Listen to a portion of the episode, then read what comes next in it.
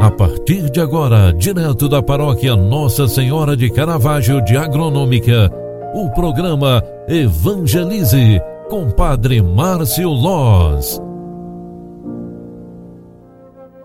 Louvado seja nosso Senhor Jesus Cristo, para sempre seja louvado. Filhos queridos, bom dia, bem-vinda, bem-vindo. O programa Evangelize está entrando no ar na sua, na sua primeira edição de hoje.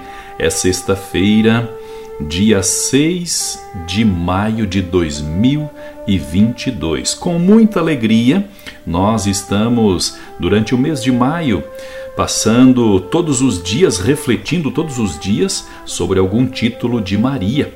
Nós queremos passar um mês com Maria, nossa mãe, e hoje lembrando que nós estamos nos aproximando do primeiro domingo do mês de maio, aliás, o primeiro sábado do mês de maio. E nesse final de semana nós rezaremos por todas as mães, as mães de todo mundo que serão lembradas de forma especial neste Dia das Mães. É também a primeira sexta-feira do mês e assim nós queremos pedir e implorar ao Sagrado Coração de Jesus por todos nós, filhos dispersos pelo mundo inteiro neste é, primeiro momento do mês, nesta primeira semana do mês, quero recordar aquele título muito lembrado por nós da nossa mãe e mãe da igreja também, Nossa Senhora de Fátima. Pelo sinal da Santa Cruz, livrai-nos Deus de nossos nosso Senhor de nossos inimigos. Em nome do Pai, do Filho e do Espírito Santo. Amém. No dia 5 de maio de 1917, durante a Primeira Guerra Mundial, o Papa Bento XV convidou os católicos do mundo inteiro para se unirem em uma cruzada de orações para obter a paz com a intercessão de Nossa Senhora. Oito dias depois, a Beatíssima Virgem dava aos homens a sua resposta, aparecendo a 13 de maio a três pastorinhos portugueses: Lúcia, de 10 anos, Francisco, de 9 e Jacinta, de 7. A senhora marcou com eles um encontro naquele mesmo lugar, espaçoso e descampado, dominado, denominado Cova da Iria para o dia 13 de todo mês. Lúcia recomendou aos primos para não contarem nada em casa, mas Jacinta não soube guardar o segredo e no dia 13 de junho os três pastorinhos não estavam mais sozinhos no encontro.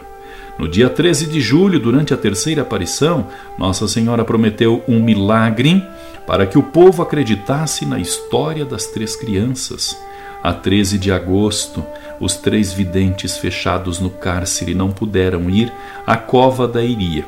A 13 de outubro, último encontro, 70 mil pessoas lotaram o lugar das aparições e foram testemunhas do milagre anunciado.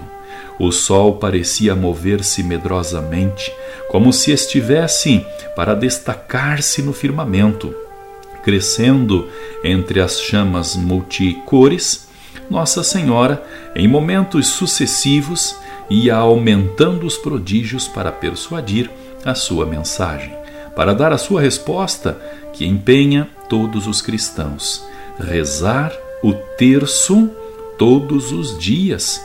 Rezem muito e façam sacrifícios pelos pobres pecadores são muitos os que vão para o inferno por não haver quem se preocupe em rezar e fazer sacrifícios por eles. A guerra logo vai acabar, mas se não pararem de ofender ao Senhor, não passará muito tempo para vir outra pior.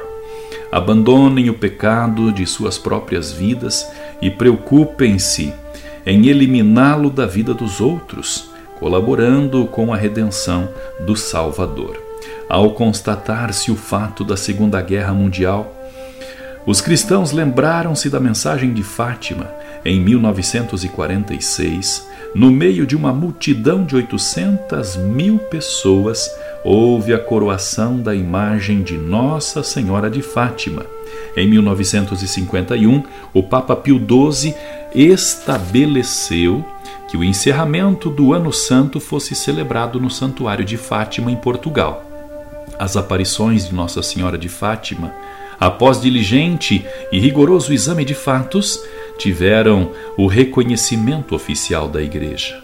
Os papas Paulo VI e João Paulo II confiaram e afi eh, afiançaram a mensagem da Nossa Senhora visitando Fátima pessoalmente. A primeira visita foi em 1967, por ocasião do Jubileu de Ouro das Aparições. A segunda foi em maio de 1982, renovando, após 40 anos, a consagração do mundo ao coração imaculado da Maria, de Maria.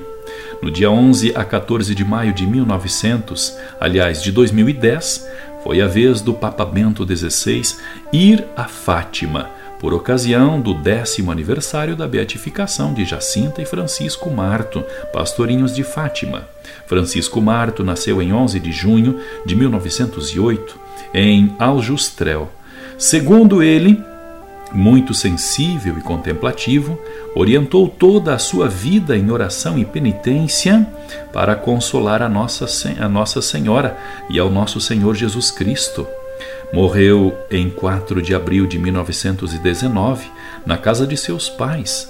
Seus restos mortais ficaram sepultados no cemitério paroquial até o dia 13 de março de 1952, data em que se foram transladados para a Basílica da Cova da Iria.